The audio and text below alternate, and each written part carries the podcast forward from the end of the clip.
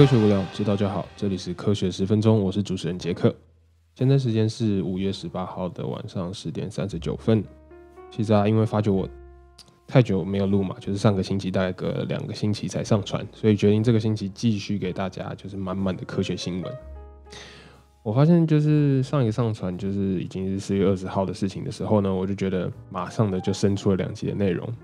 虽然我本来其实讲在上个星期的时候就更新两集在同一个星期，但是后来想想还是把这一集就是留到这个星期好了。然后我稍微添加一些内容，添加了一些经验，呃，有机会我再跟大家去分享，就是我想讲的一些针灸的经验，搞不好也可以来找找看有没有相关的医学科学什么之类的。好，那我们就进入第一则新闻吧。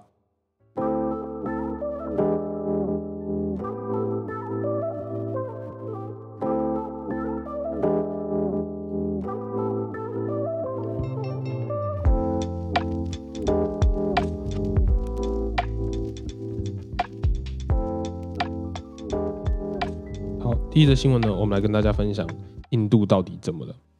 跟大家讲个血淋淋的故事。有一个人呢，他叫 Mohanish in Latam，他看着自己四十九岁的妈妈在医院中躺着，然后血氧浓度不断不断的下降，呼吸急促，仿佛就是吸不到空气的样子。Alim Tam 他跟这个记者说，他很惊恐，他每天都待在都。等待着，就是医院有没有传来新的信讯息，有没有新的床位，有没有新的呼吸器或者是氧气筒可以供应给这些 COVID-19 的病人。好不容易呢，他在他自己城市距离六十公里外的一个医院找到了新的床位。不幸的是，不止妈妈，这时候 e l i t o n 他五十三岁的爸爸也倒下了，在 COVID-19 的感染中。那目前是在被饭店就是隔离着。然后没有氧气供应，也没有医疗的资源帮助。a l e m 绝望的看着记者们说：“I'm in a helpless state。”这句话其实就是很深刻的表达出了印度现在在疫情的情况下的一个状态。印度呢，现在是世界上疫情最严重的地区。五月六号当天，将近有四十万个新的感染病例，像是 a l e m 这样的案例层出不穷。每个家庭基本上都面临着这个 COVID-19 的呃疫情险峻的这个考验。每天印度死亡人数呢，总共都是在四千人左右，而且还在不断的升高。很多在偏远地区的死亡案例啦，还没有被计算出来，还没有被统计出来，所以其实情况比我们想象的要严重很多很多。尤其是社交媒体上面充斥着印度缺乏氧气瓶啦，或者是缺乏病床的这个讯息。但是我们却没有办法实际的去帮助到他们，像是 Pune 这个城市，呃，不知道是 Pune 还是 Pune，P U N E，这个城市是印度 COVID 疫情最严重的城市。救护车的声音每天二十四小时从来没有停过，每分每一秒都有一个家庭破碎，每一分每一秒就都会有人因为等不到氧气而死亡。Sam Ray 是一个在印度首都新德里医院的医生，他说。我们没有足够的床位，没有足够的加护病房，呼吸器也是随时都会用完。不断的有病人来到急救室说他们需要氧气罩，可是他们不知道他们还可以撑多久，还有多少氧气罩可以提供。你很难，就是我听到看到这样的新闻的时候，就是很难过，就是你很难想象说一个国家的首都。印度首都新德里的最大的医院，他们居然说我们都不知道我们什么时候会用完这些医疗资源，然后每一天都有新的病人来，应该具有最完善、最充足的医疗设备、医疗资源的一个首都医院，会变成现在这个情况。五月六号的有八百超过八百位印度科学家签订了一个重大的公共卫生计划，希望就是靠着这个新的公共卫生计划能阻止疫情的继续扩散。但是呃，就是疫情还是不是很明朗。那这要讲到去年二零二零年，就是三月份的第一波疫情的时候，其实也重创了印度。那他们每天将近有九万例新感染的病例。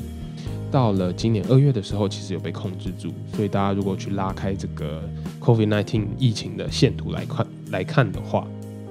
他们大概从九万多，然后慢慢降到了大概九千到一万个病例。那看起来好像有控制下来了，但是其实防疫还是有很多很多的破口，尤其是像是在印度这些大城市，人潮非常非常拥挤、人口密度极高的一个地方，在孟买超过两千万人的一个城市，基本上是超过就是台快到将近整个台湾的人口数聚集在一个城市里面，四十 percent 的人口都住在很危险的地方。为什么说很危险呢？因为它充斥着密集的人口。卫生环境不佳，然后有点像是比较像是贫民窟这样的一个地方。那呃，科学家经过血液检查发现，将近七千人发现，其中就是在这四十 percent 人口里面呢，大概五十七 percent 的人都已经感染过，或者是正在感染 COVID-19。那在德里这个城市也做过了同样的测试测试，二十三 percent 以上的人。有 COVID-19 的抗体，表示他们都已经接触过，或者是被感染过 COVID，或者是自己还是带源，但是还没有这个症状发出来的一个情况。整个印度将近四分之一的人口都有暴露在 COVID-19 感染的风险中。病毒学家 Shahad Jamil 他说：“呃，今年年初的时候根本就不觉得他们会看到这么恐怖的第二波疫情，他们以为已经把这个疫情给控制住了。”所以他们当时没有想象会有，就是像是这个变种病毒 B 一一七或者 B 一六一二，或者是现在他们印度也出现了这个他们自己的印度变种病毒，他们根本就没有想过有这么大的疫情，第二波甚至第三波的这个疫情会回稳。在去年十二月的时候，其实就已经看到六例 B 一七的变种感染案例在印度被确认。那今年二的两呃二月三月的时候，也在 Punjab 这个城市测试的四百零一个样本里面，已经出现了三百二十六个变种的 B.1.7，表示这个 B.1.7 的高速成长，就是 take over 了原本的这个病毒株。在新德里也是将近有五十 percent 的样本是就是是 B.1.7 感染的这个呃情况。那印度本身的 B.1.6.1.7 呢，在去年十月的时候就出现，那这个变种呢会高速的散播。然后到德里啦，或者是印度的其他城市，甚至已经到了全世界。现在，B 一七有更强的传染力跟更高的致死率，而 B 一六一七目前还在做研究，所以还没有那么多的资源或者是资料来呃做一个统计。但是这样充斥变种的呃变种病毒的 COVID 啊，也难怪会有这么多，就是他们高速的这个确诊爆发，更加上他们的人们其实呃。有戴口罩的观念，可是并没有那么普及化，然后真的是非常非常让让人就是看到印度的疫情这个新闻，真的让人很伤心。因为其实不仅是，呃，就是你如果去看一些新闻的话，他们会告诉你说，他们的火葬场啦根本来不及烧尸体，甚至是直接把尸体丢到河里，因为他们没有没有没有能力去再处理这么多的尸体。那这些尸体就是被丢到河里发臭，然后。呃，继续成为一个就是病毒，不只是不仅是 COVID-19 的病毒的传染源，或者是各种疾病都会随之而来。那 lockdown 啊，跟社交距离对于印度这样热情、这样子人口密集的城市，其实有些困难。毕竟这个 lockdown 啦，这个社交距离其实也超过一年的时间，婚礼啦、选举，尤其是宗教的崇拜。也其实是是这个加速病毒扩散跟现在导致第二波疫情的重点。呃，印度的医院从来没有准备过面临这样可怕的第二波疫情。许多医院现在设立了，就是除了医院之外，在医院旁边也设立了 COVID-19 的这个战斗中心，他们叫 Combat Center，呃，去缓解医院本身因为的忙碌啦，或者跟死亡病人的处理根本没有办法负荷这么多，所以他们等于在临时在旁边架了一个。架了一个处理，这样子死呃死亡病人啦，或者是 COVID 的重症病患的这个一个处理，在孟买的 Hajada 医院，Lancelot Pinto 医生啊，他尝试照顾急症的病患，他一边远端的照顾病症没有那么严重的病人，那病症没有那么严重的病人怎么远端照顾？通常都是一整家人在家里被隔离，然后他就是提供一些医疗上的建议。还有很多病人其实康复了之后出现其他健康上面的问题，高血压啦，或者是糖尿病。其实我们在呃上一集的节目也有跟大家提过一些副作用、一些呃并发症。医生通常会开很多很多的类固醇去防止这个病毒的继续的感染，可是类固醇药也是一个双面刃。会削弱到病人的免疫力，所以有可能导致他们更难的去康复，或者是更容易的去被再度感染。很多病人呢，收到五到十种以上的药物，专门叫做 cocktail 疗法嘛，但是很有可能，其实这些药物他们就是乱枪打鸟，很有可能会造成不必要的一些副作用，像是肾衰竭啦、肝出现问题。那医生也被逼急了，开始有很多医生出现，给出这种还在临床试验的一些药物或者是一些治疗方法。呃，其中有一个叫血清疗法，虽然好像可以阻止感染，但是还没有说有足够的那个人体实验。况且这种治疗方法在重症的病人上并没有任何的作用。也有的医生开出抗疟疾的药物，一样没有实际的证据说这样对抗 COVID-19 是一定有用的。不过呢，印度的医生也是用尽各种方法，想要去阻挡这个传染啦，这个感染。像是韦德西韦一度成为是这个黑市印度黑市拿来炒作的一个焦点。那疾病模型显示呢，印度第二波疫情可能还没有达到它的最高点。印度现在再度封国了。而且许多的国家都禁飞了这个有关任何印度有接触到的这个航班。不过，COVID 现在其实不只是印度需要更严加的注意，这样的第二波疫情很可能会帮其他变种病毒再度埋下一些种子，尤其是印度这么多人的地方，所以大家还是要非常继续小心。呃，疫苗的短缺、变种病毒的兴起，都是一些让各国健康单位坐立难安的一些问题。尤其是台湾最近的这些疫情突然的一个爆发，然后呃，大家都搞得人心惶惶的，所以希望这个疫情呢真的赶快过去，然后大家都要戴好口罩、勤洗手，就是注意卫生，然后没事不要出门这样子。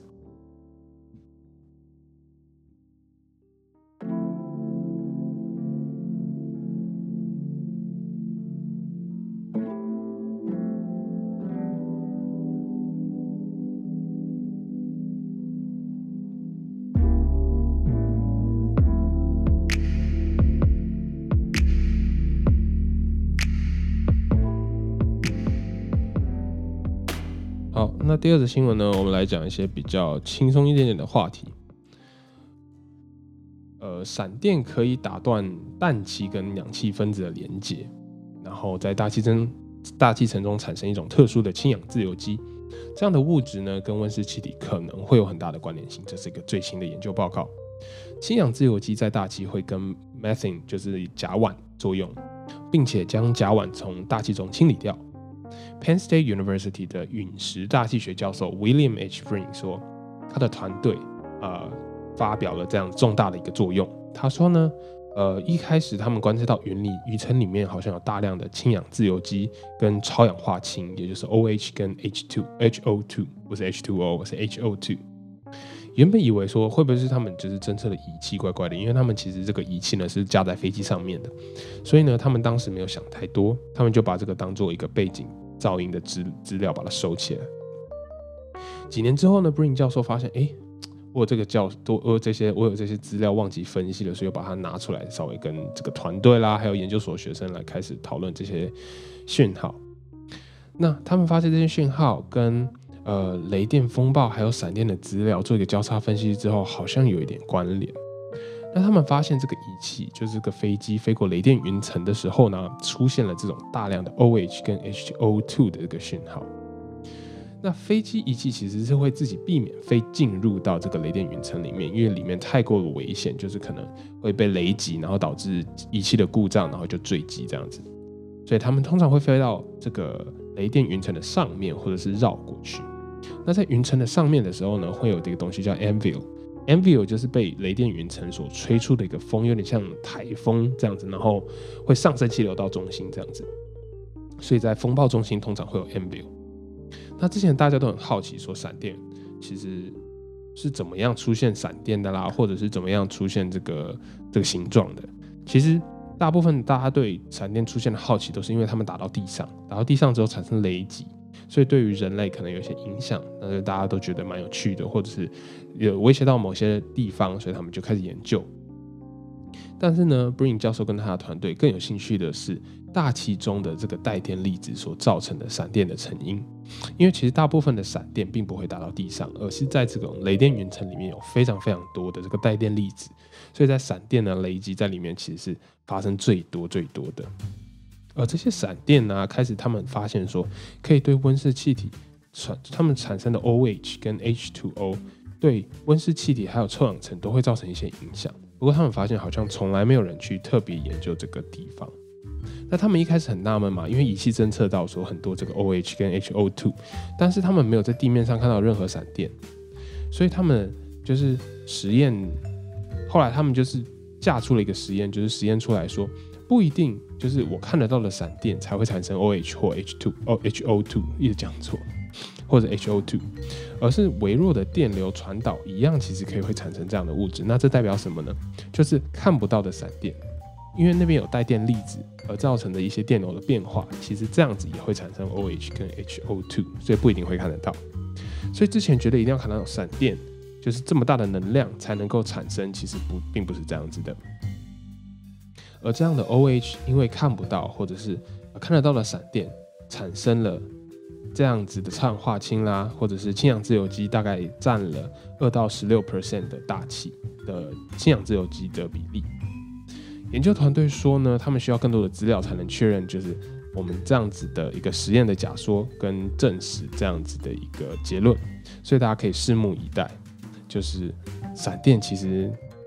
帮助我们产生呃打扫大气层是一件非常非常特别的理论，就是以前从来没有人呃研究，从来没有人发表过的这个理论。如果能模拟出来 OH 在大气产生中的条件，搞不好我们可以自己去产生这样有点像闪电。然后去产生这样氢氧氢氧自由基，去减缓温室效应的这个发生。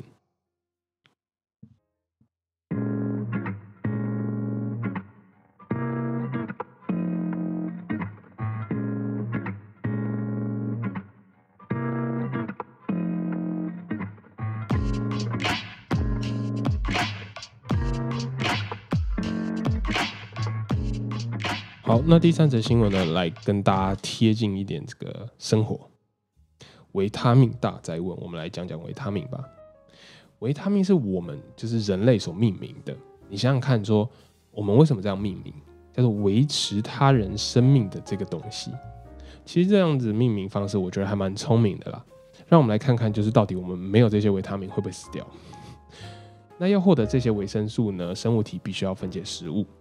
根据生物体不。呃，根据每个生物体的不同啦，跟他们获取食物的来源的不同，会让他们自己身体产生不一样的维生素。像是狗的话呢，可以它可以自己在自己的肝里面产生维生素 C，所以它不需要去补充维生素 C，它就可以自己产生了。但是鱼啦、跟人类啦，还有猪都不行。那这些维他命、这些维生素、这些物质呢，其实它们最主要的目的就是帮助生物体、生物体去生育、成长。维持他们的新陈代谢，而且健康的去存活着。那有些维生素呢，其实可以当做讯号传递的一部分，去调控身体内的各种化学反应，或者是各种化学平衡。十九世纪末的时候，化学跟生物学结合了，并且产生了人类所知的这个现在很夯的营养学。科学家呢，还有营养学家，他们了解到说，需要更多更健康的饮食习惯，才能去维持身体内的蛋白质啦、碳水。脂质跟矿物质的一个平衡。一九零一年之后 g r e t i c Greens 一个丹麦的科学家，他发现到某些营养素的流失或者是缺失，其实会造成人体一些重大的疾病。那他们特别发发现的就叫这个疾病叫 Berry Berry。接下来的 Christian Ejigman 跟 Kazimierz Funk 他们一起发现到了 Amin 这个东西。可以避免产生 beriberi 这样的疾病。那阿明呢？其实就是他们后来命名怎么命名？就是他们发现阿明是一个很重要很重要的东西，没有这个东西可能会产生这么重要的，就是很大的疾病，然后造成死亡嘛。所以他们就叫 vital 阿明，就是维持生命的阿明。所以 vital 阿明，vital 阿明就变 vitamin。所以呢，Funk 他发现了 vitamin B 三，也就是这样出现 vitamin 这个词。虽然之后的研究呢，发现是缺乏 vitamin B one 才会就是出现 beriberi 这样的事情，但是他发现 B 三虽然不是很相同，但是慢慢的、慢慢的，这些营养学家、这些科学家就这样推动了更多、更多 vitamin 跟人体化学平衡的研究。好，那接下来我们就稍微来介绍一些不同的维生素，然后跟他们是干嘛，的吧？Vitamin A，调节人体细胞的生长跟发展。所以呢，就是我们呃小 baby 的时候，其实 vitamin A 是非常重要的，因为他们的生长跟发展都很需要这个 vitamin A。那通常是叫做 A 酸或者是视黄酸。如果你缺乏这样的呃维生素的话，像我们刚才讲的，就是 baby 很重要嘛，所以可能会出现畸形儿，或者是他 baby 的时候的免疫系统的缺失，造成长大之后免疫系统的疾病，跟一些视力不正常的发展，这样子都有可能。第二个呢是 vitamin B，其实 vitamin B 非常非常多，它也非常非常复杂，它是非常复杂的最复杂的维生素之一，你可以这样讲。它有 B one、B two、B three、B five、B six、B seven、B nine、B twelve。这么多的家族，那这些维生素呢，对于 DNA 的修补、能量的产生、脑中的讯号传递都有非常非常大的关系。它通常不会储存在身体中，注意，vitamin 其实不是会一直存在身体中的一个东西。那它就是用完之后，它其实过多了，它就是排泄掉；过多就是排泄掉，所以不是非常的，就是你多吃了并不会怎么样，就是不会说更好，也不会更坏。通常呢，vitamin B 这么大的一个家族，你可以从这个绿色蔬菜啦、鱼跟蛋，所以大家妈妈都会说多吃蔬菜嘛，多吃鱼啦，多吃蛋这样子的一个，或者是一些内脏肉品中可以获得很多的 vitamin B。那大家也可能很熟悉的就是 vitamin C 了。vitamin C 呢，其实它最大的就是帮助这个伤口修补，移除自自由基，自由基对体内会造成一些氧化的一些伤害。所以帮助伤口修补啦，移除自由基，还有帮助铁质的吸收，都是 vitamin C 很大的功用。虽然说维生素都没有办法一直存在身体里面，很容易被代谢掉，但是多补充呢，其实也是有一些帮助的。因为你不知道你什么时候会缺乏某些其中的维生素。大家可能听过就是 vitamin K 啦，或者很多不一样的 vitamin，我这边就不细讲了。那我们到底需要多少维生素才可以维持自己身体的健康呢？其实，其实你只要注意，你吃的食物要非常的均衡，有吃蔬菜水果都可以补充到。其实，vitamin A、B、C 都可以被补充到的。但是重点就是，很多人只吃肉，不吃蔬菜，不吃水果，或者是他只吃某一种特别喜欢吃，他特别喜欢吃蛋，他就吃很多蛋，但是蔬菜不吃，水果不吃。这样子的话，就会造成我们刚才说的，为什么说要补充这些 vitamin？不过正常的我们来说的话，吃的均衡，蔬菜水果其实基本上是不需要任何的补充维他命的。而且研究会显示说，更多的维生素你吃了之后，并不会对身体有所帮助。所以其实你很大一部分你买这些 supplement 这些 vitamin 的一些补品，大部分都是花钱丢到水里。不过呢，不过呢，我是真的觉得，呃。大家不需要把它把 vitamin 想说只是一种浪费钱的东西，因为你永远不知道你吃东西的时候你是缺乏了什么东西。那既然它，我的想法啦，这是我个人的想法，就是既然它就是过多会排掉，会对身体造成累积的一些毒素伤害的话，那我还是自己有吃，就是我都把它补齐了。那补的多的，我就让身体自己排泄掉。那补的就是没有吃到那些人，我都可以靠补品去把它补齐。其实我觉得这是一个。还不错的观念了，所以呢，如果大家觉得经济状况还可以允许的话，买个综合维他命，我是觉得还不错的。那除了就是吃这些补品之外，要记得均衡的饮食还是最重要的。好，那我们今天就跟先先跟大家先讨论到这里啦，我们下次见喽，拜拜。